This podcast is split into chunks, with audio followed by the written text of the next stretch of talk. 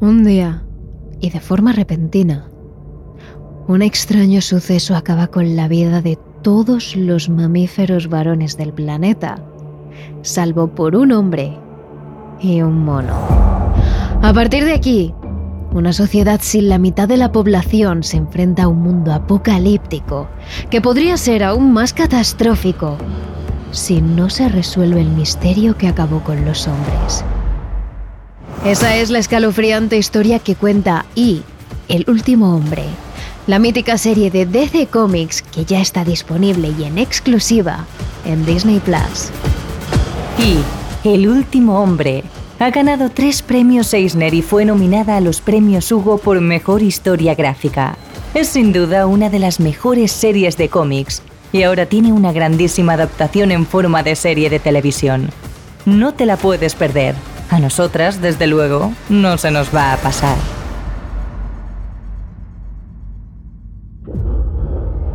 Recuerda que Y, el último hombre, solo está en Disney Plus.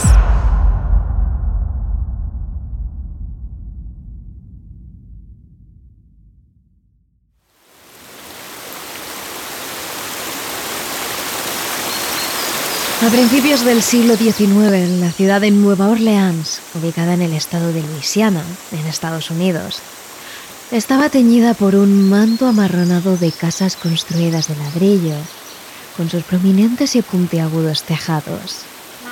Sobre el delta del río Mississippi, a este pintoresco estampado le acompañaban innumerables barcos que por aquel entonces abastecían a la población caracterizada por su multiculturalidad.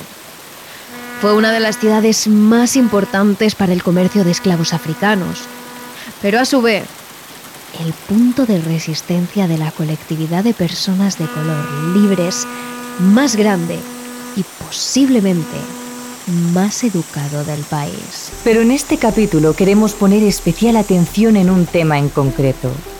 En una casa en una construcción que en aquellos años rompía totalmente esa sintonía de marrones que representaba Nueva Orleans. Una edificación construida ya por el año 1826, con una arquitectura propia del Renacimiento griego, de un tono amarillo pálido y con una fachada estilo paladiano. Hablamos de la casa 1113 Rue Chartres, más conocida por la casa de Bodgar Kiss apodada así porque el general Borkar estuvo viviendo allí durante un pequeño periodo de tiempo. Un terreno que no solo llamó en su día la atención por su preciosa arquitectura, única por aquel entonces, sino que también por su historia y por las entidades que albergaron y todavía residen en ese lugar. Terrores Nocturnos con Emma Entrena y Silvia Ortiz. La primera vez que aquella casa comenzó a ser vista como un lugar embrujado, y no tanto como una preciosa residencia que despertaba la envidia de todos, fue en el año 1864, fecha en la que murió el oficial Pierre Gustave Toutant Baudgard tras haber ocupado la casa durante tres años.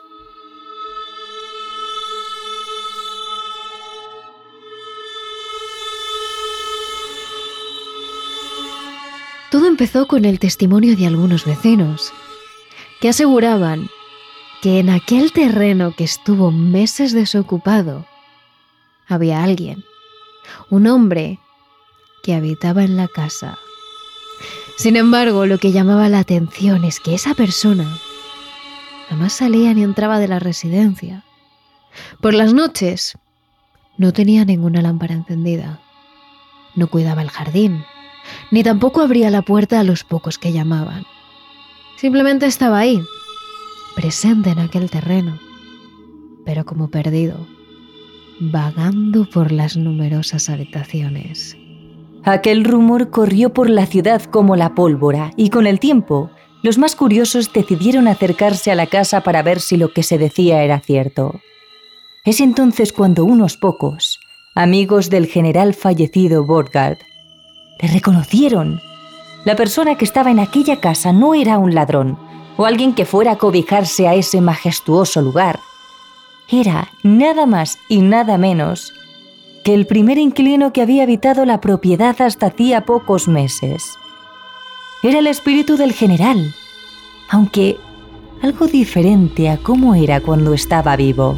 Ahora, vagaba por la casa con los ojos como platos, con la mirada perdida y con su inconfundible melena marrón, pero algo más canosa, al igual que su bigote. Los que le habían visto a altas horas de la madrugada, cuando la ciudad dormía, decían que la entidad iba lamentándose, perdida por la casa.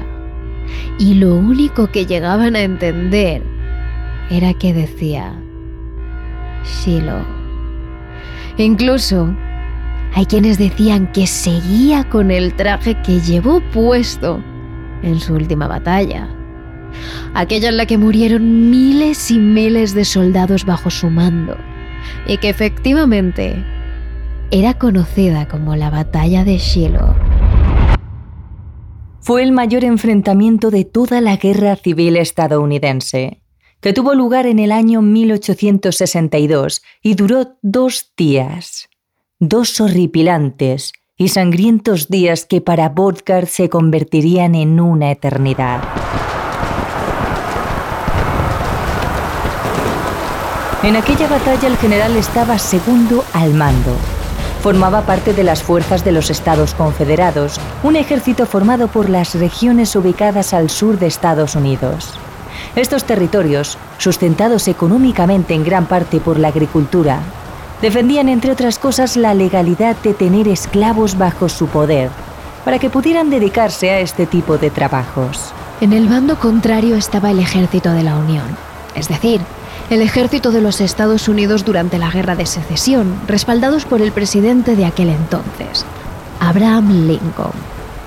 A este lado se encontraban los estados del norte, cuyos ciudadanos más patriotas no dudaron en alistarse al ejército, seguidos de los abolicionistas, que luchaban con el objetivo de eliminar las leyes que iban en contra de la ética y la moral de las personas. Además de algunos inmigrantes europeos que también se alistaron por sus ideales o simplemente por tener la opción a la comida y elementos básicos de supervivencia. La batalla de Shiloh, que en hebreo significa algo así como el regalo, durante el 6 y el 7 de abril de 1862 se convirtió en el lugar donde más personas perdieron la vida y fue sin duda una de las luchas más sangrientas de toda la guerra civil estadounidense.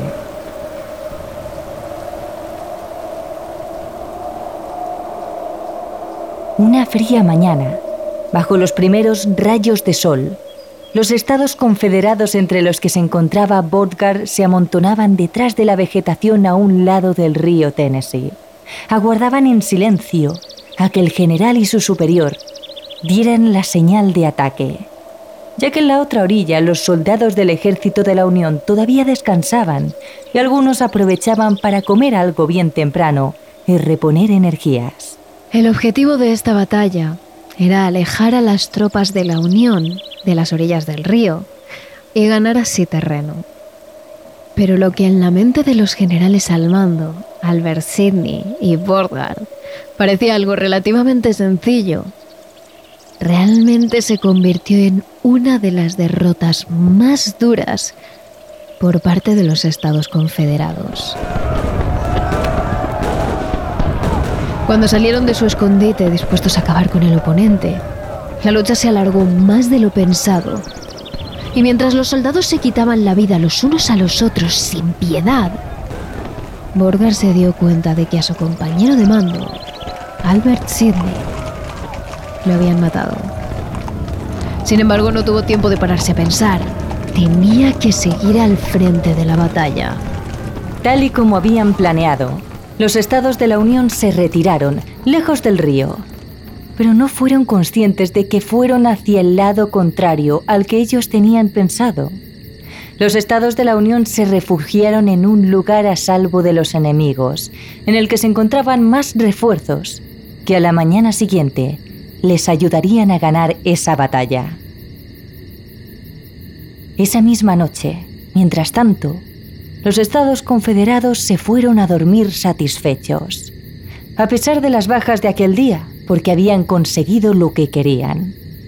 Sin embargo, no se esperaban para nada que la mañana siguiente los estados de la Unión, totalmente recuperados y con más fuerza, les atacaran.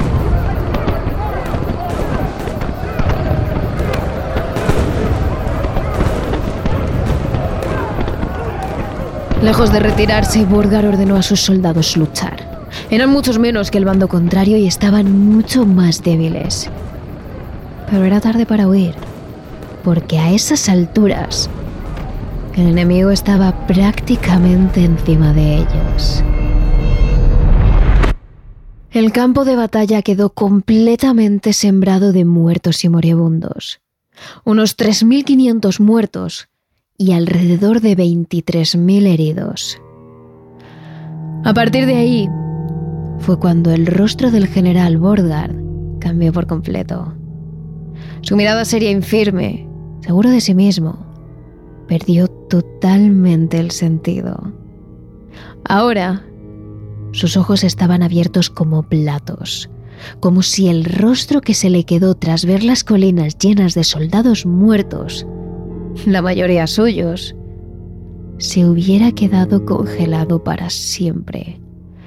Unos ojos abiertos, como de sorpresa, cargados de terror, de miedo, de incredulidad, acompañados de unas ojeras que se llevó a la tumba tras meses e incluso años en vela por las múltiples pesadillas que le impedían dormir. Borgar se retiró lo antes que pudo del ejército. Se tomó una licencia por enfermedad sin el permiso de nadie y tampoco esperando a que se la aceptasen. Simplemente quería desaparecer de allí, huir lejos. Y en ese momento es cuando decidió alquilar la casa 1113 Rue Chartres, que posteriormente sería más conocida por llevar su propio apellido.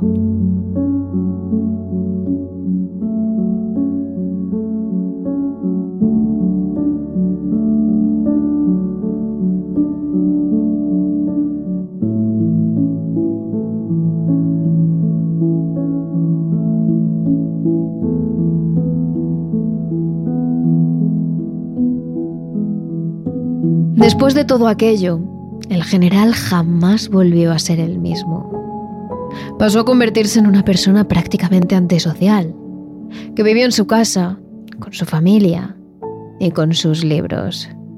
Los pocos que tuvieron la oportunidad de charlar con él aseguraban que Burger siempre andaba distraído, como ensimismado. Pero esos ojos grandes y esa mirada perdida se habían quedado marcados en él para siempre. En 1113, Rue Chartres vivió durante tres años y en esa misma casa llegado el día pudo al fin descansar en paz. O eso pensó su familia en el momento de su muerte. Sin embargo, como os hemos comentado, su muerte realmente solo fue el inicio de la inquietante historia que alberga la casa de Bordgar Kees. En 1893, el año de la muerte del general, las personas que pasaban por la casa a altas horas de la noche informaron haber escuchado la voz. Alguien parecía estar jadeando Shiloh, Shiloh, una y otra vez en un cántico ronco que sonaba como si viniera de una gran distancia. ¿A quién más podría pertenecer la voz sino al general Borgar, el hombre que durante toda su vida fue atormentado por los demonios de la batalla que perdió innecesariamente? Había terror en esa palabra una sensación de horror que era tan convincente que aquellos que la escucharon salieron disparados tan rápidos como pudieron.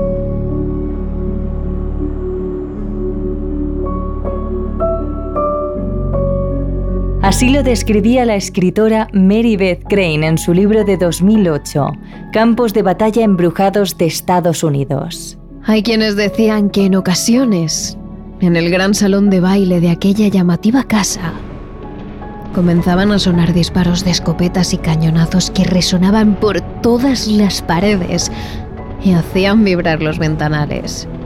Sonaban lejanos, con eco, pero algunos de ellos parecían pasar rozando sus mejillas. Otros, en cambio, aseguraban que a veces habían escuchado una melodía que provenía desde esa estancia de la casa y que cuando se han asomado a las ventanas han podido ver al fallecido Borgar bailando con una mujer, la que se cree que fue su segunda esposa, Caroline, con la que jamás pudo disfrutar de aquella casa, ya que cuando ella falleció, él todavía estaba al frente de los estados de la Unión. Lo cierto es que no todos los rumores vinieron de vecinos o gente que en resumen no vivía en la casa. Hasta los inquilinos que habitaron la propiedad después del general tuvieron problemas con su presencia merodeando el lugar.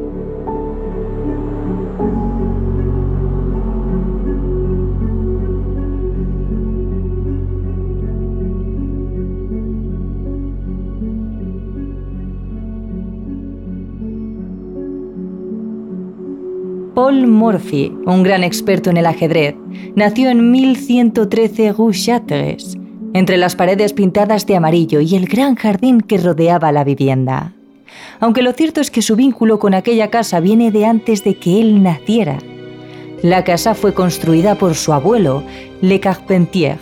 Se dice que este era además comerciante y vendía productos al pirata Jean Lafitte, antiguo militar francés que acabó viviendo en alta mar y ganándose la vida traficando. Pero si por algo llamaba la atención este pirata, es porque era una figura recurrente en muchas historias de fantasmas y leyendas locales. Hasta una vez muerto, el pirata quiso estar presente en la mente de los ciudadanos de Nueva Orleans. Pero volviendo al tema, el nieto del constructor de la casa, Murphy, Pasó ahí la mayor parte de su infancia y su adolescencia. Y lo cierto es que tuvo que dejar el terreno por un motivo que le impedía vivir. Literalmente.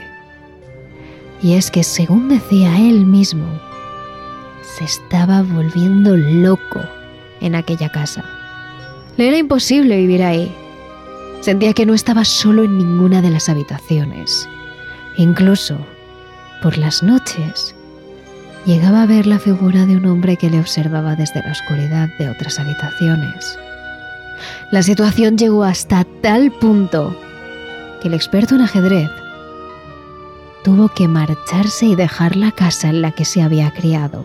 Pero como os hemos dicho al comienzo del programa, en esta casa no solo habitaba una entidad, la del general, sino que junto a él residían más espíritus. Después de que la familia Le Carpentier dejara la casa, esta pasó por varias manos. Eran diferentes propietarios que tampoco pasaron mucho tiempo en la casa y pronto se marcharon, a pesar de lo bonita que era y de las comodidades que ofrecía. A medida que cambiaban los propietarios, el barrio lo iba haciendo con ellos y la casa era reformada de vez en cuando, aunque siempre manteniendo su esencia inicial. A finales del siglo XIX, con la llegada de la gran cantidad de inmigrantes italianos, la casa finalmente fue comprada por un comerciante de vinos siciliano llamado Pietro Giacona. Y a pesar de su elegante imagen y de su apariencia de hombre tranquilo, Giacona era todo lo contrario. Tras esa imagen de hombre formal y respetuoso, se encontraba una persona con una historia oculta y muy relacionada con la mafia.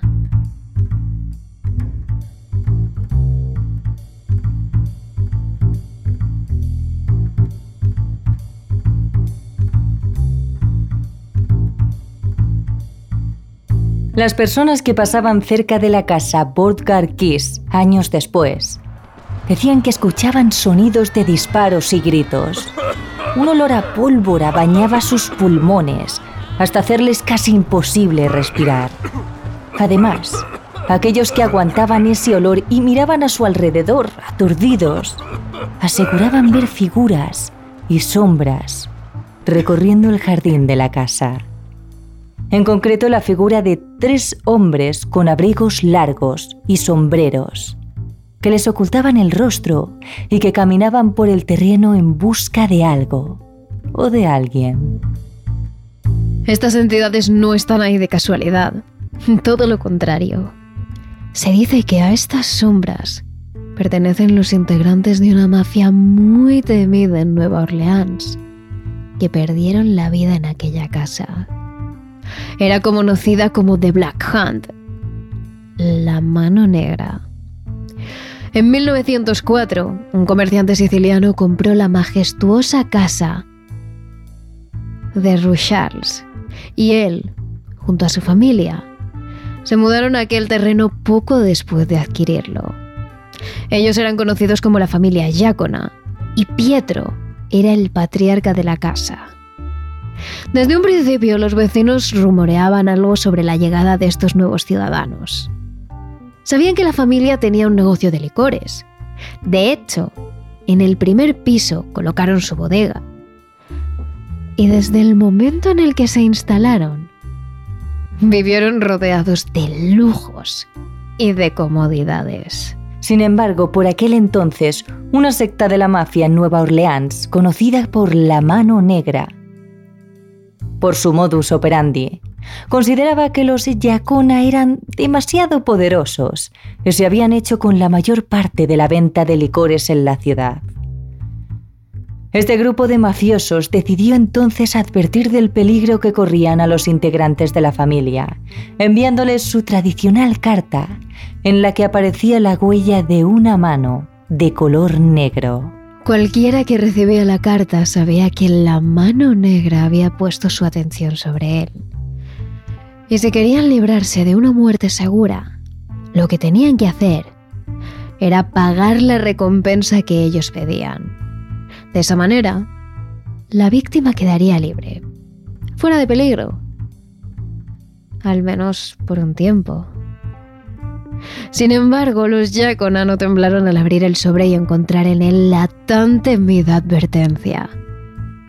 Al contrario, detrás de su fachada de familia lujosa con un gran negocio de licores, se escondía una familia con vicios muy oscuros. Les gustaba el peligro, el riesgo. No le temían a la muerte. Por eso, en cuanto recibieron la carta, no dudaron en invitar a cenar a los mafiosos a su lujosa casa para, según dijeron, negociar el dinero de la recompensa.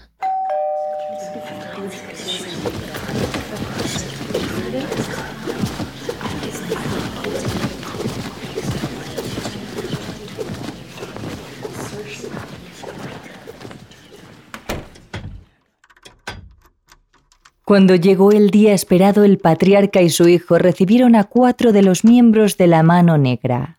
Las hijas, mientras tanto, subieron a su cuarto y se encerraron en sus respectivas habitaciones, porque sabían que aquella noche iba a ser de todo menos tranquila. Los Giacona guiaron a los mafiosos hasta el gran salón, donde una vajilla bañada en oro esperaba perfectamente colocada encima de la mesa. Los seis hombres se sentaron y comenzaron a dialogar en un ambiente tenso, lleno de miradas y armas escondidas bajo la mesa. Antes de empezar la cena, padre e hijo cargaron sus pistolas y tras mirarse y hacerse el gesto pactado con anterioridad, sacaron en un movimiento rápido sus armas y arrasaron con todos los invitados. La noche del 17 de junio, justo cuando ocurrió todo, por allí pasaba el comandante Thomas Capo de la tercera estación del recinto. Al escuchar disparos, decidió acercarse a la Casa Amarilla. Y cuando llegó, se topó con el patriarca de la familia y con su hijo. Vi al anciano parado en la galería con la escopeta en la mano, mientras que su hijo estaba casi en la puerta empuñando un rifle. Dos de los hombres estaban muertos en la galería. Sus camisas estaban cubiertas de sangre.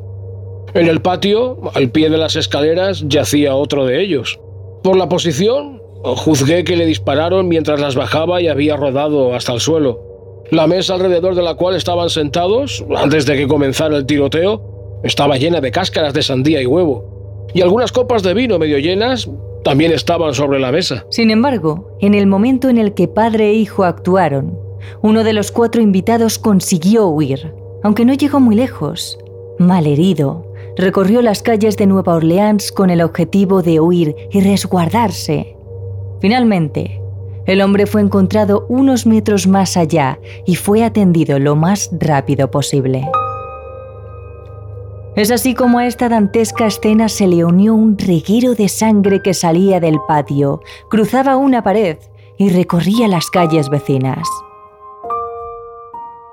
Pietro Giacona y su hijo fueron arrestados de inmediato. Sin embargo, no mucho tiempo después, sorprendentemente quedaron en libertad. Cuando volvieron a la casa, la familia de italianos decidió encerrarse en ella, hacer de su hogar un búnker donde nada ni nadie pudiera salir o entrar.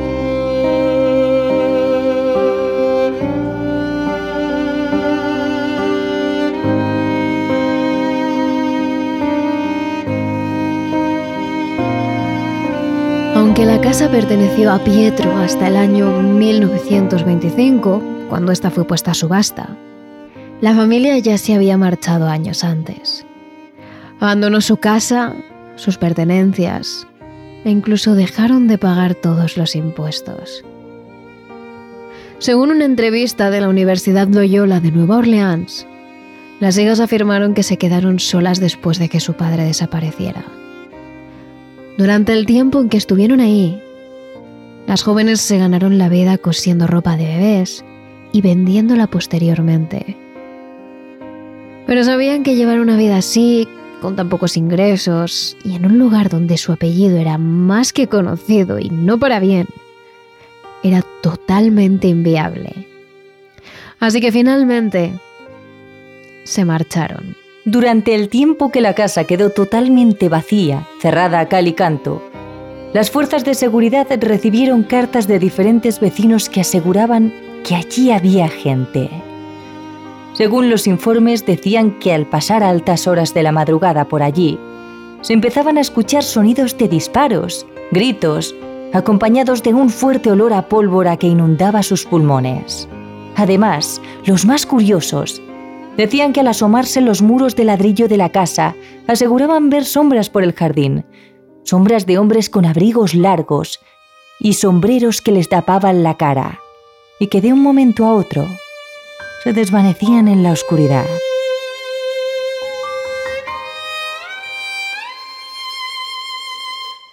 Después de este periodo de truculentos crímenes y de los fantasmas que lo acompañan, la casa, como todas las encantadas, tardó poco en cambiar de manos.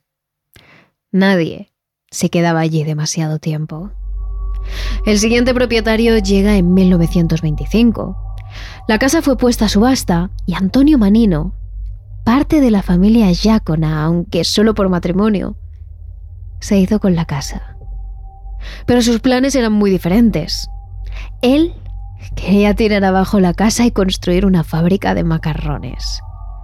Pero los conservacionistas, ofendidos porque se quisiera derribar la casa de un magnífico militar, se opusieron y acabaron interviniendo.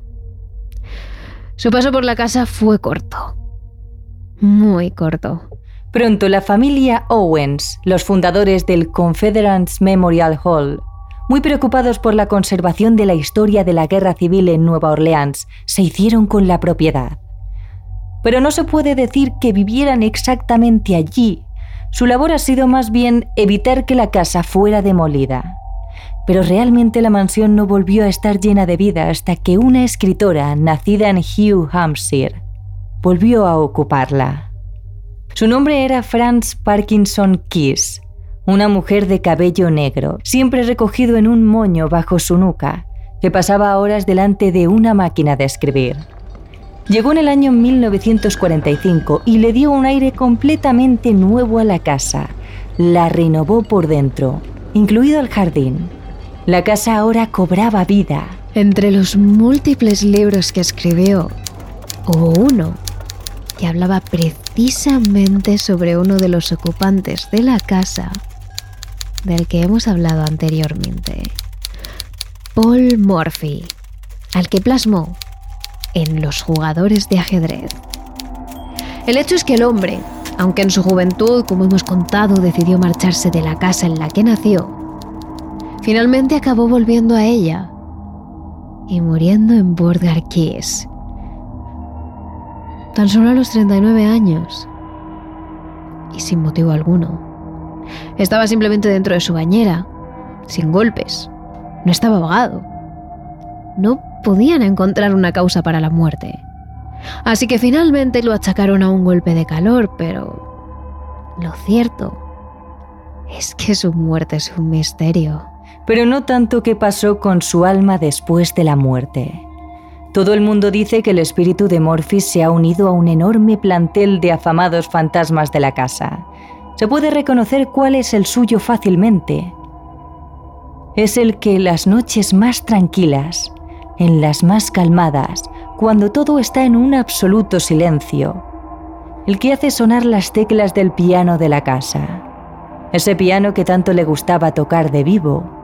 Una melodía que se extiende entonces por toda la mansión, pero que cuando alguien va hasta la sala de la música para verlo, evidentemente se la encuentra desierta, salvo por la melodía que llena el ambiente. Pero volvamos a Kiss, que vivió en la casa todos los inviernos hasta el año 1970.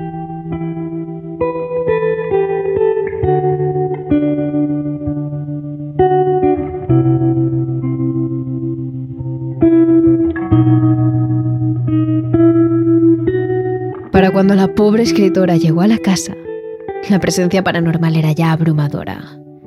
En los días más normales, las ventanas crujían como si las azotara un gran viento, aunque fuera hiciera un día tranquilo y soleado.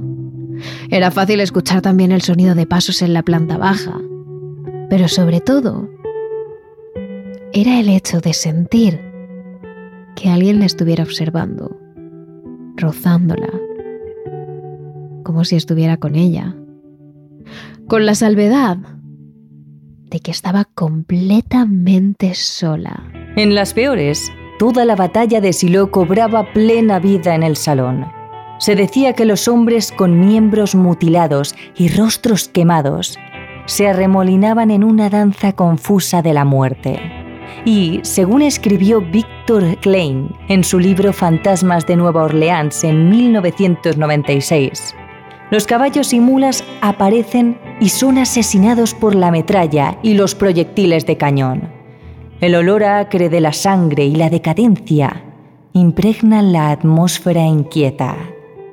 Toda la maldita batalla de Shiloh estaba en el salón de la casa de Kiss. Pero esos no son los únicos fantasmas que se presentaban ante ella.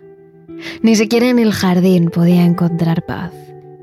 Allí se podía oler la pólvora fresca y los tiros que se dispararon la familia Yacona, y extrañas sombras y figuras oscuras, incorpóreas e irreales,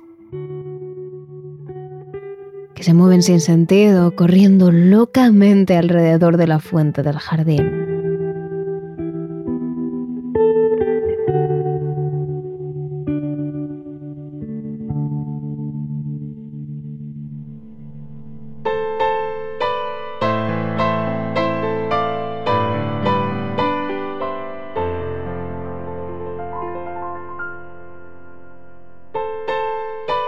Por si todos estos fantasmas fueran pocos, Kiss, la escritora, también dejó su huella espiritual en la casa. Y no es su fantasma el que se ha quedado para siempre entre las paredes de la mansión, sino el de su amado Cocker Spaniel Lucky, el querido perro de Kiss. El animal murió pocos días después de que su ama muriera, como si no pudiera soportar su dolor. Y ahora, hay quien dice que se escuchan ladridos en la casa aunque ningún perro vive en ella, e incluso que se puede ver al animal corretear entre las salas de la planta baja. Y no parece ser el único animal que ocupa la casa. Las historias también cuentan que allí hay un gato, un gato grande y negro, al que se puede ver corriendo a través de las ventanas de la casa, y en ocasiones, alrededor de ella, por el jardín, para luego desaparecer desvaneciéndose completamente en la nada. Es probable que sea el gato de Caroline, la mujer del general, un gato al que la mujer adoptó cuando se coló en su jardín. Los que a día de hoy entran en la casa dicen haber sentido un felino frotarse contra sus piernas, como lo hacen tradicionalmente los gatos cuando quieren llamar la atención.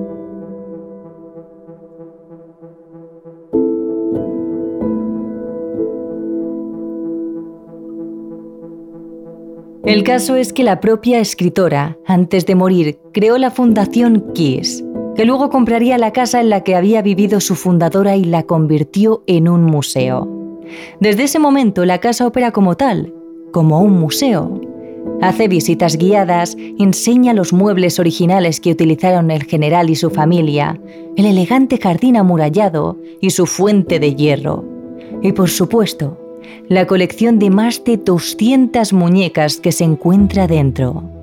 Decenas de personas, guías y visitantes pasan por ella cada día. Pero definitivamente, la casa sigue siendo más conocida por sus muertos que por sus famosos. Son muchos los que dicen ver al fantasma del general en la alcoba, y más aún, los que han tomado fotografías en las que una niebla fantasmal y misteriosa se planta en medio de la imagen una vez revelada, aunque mientras la tomaban no había tal neblina. Y algunos incluso han hecho vídeos en los que estas terroríficas muñecas de porcelana se mueven solas, como si estuvieran encantadas o poseídas.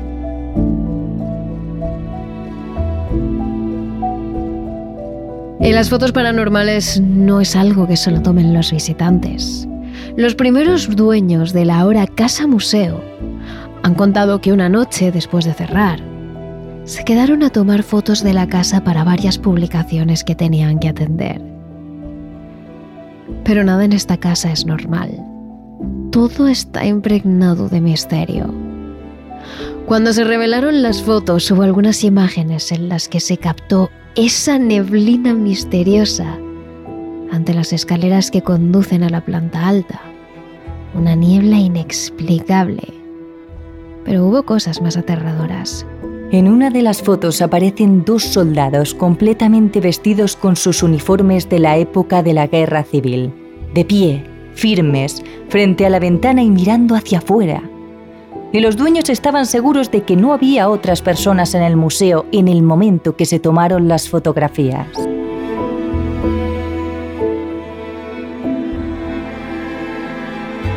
A día de hoy, los dueños actuales del museo niegan la existencia de cualquier actividad paranormal en la casa. Aseguran que dentro no hay ningún espíritu, pero el olor a pólvora del jardín, las figuras fantasmales de hombres y animales mutilados en medio de la batalla en el salón, el fantasma murmurante del general, la melodía incesante del piano, las mascotas fantasmales que corretean por la casa y las fotografías paranormales cuentan otra historia.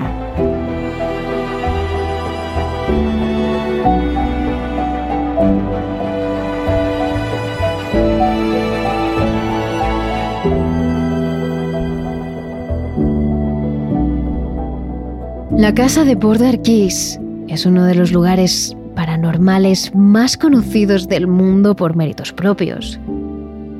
Pero además, está situada en la ciudad más misteriosa de Estados Unidos, Nueva Orleans. Su historia está plagada de leyendas, de muerte, misterio, magia, espíritus que no han conseguido descansar y claro, de vudú.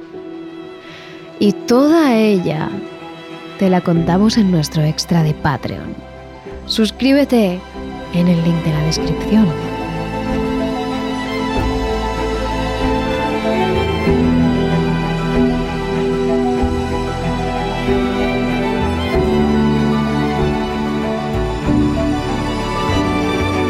Y no te olvides de seguirnos a través de nuestras redes sociales. Somos arroba terroresnocturnos barra baja TRN en Instagram y TikTok y arroba terroresn en Twitter.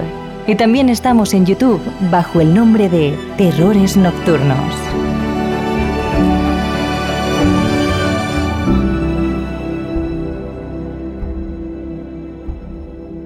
Terrores Nocturnos realizado por David Fernández Marcos.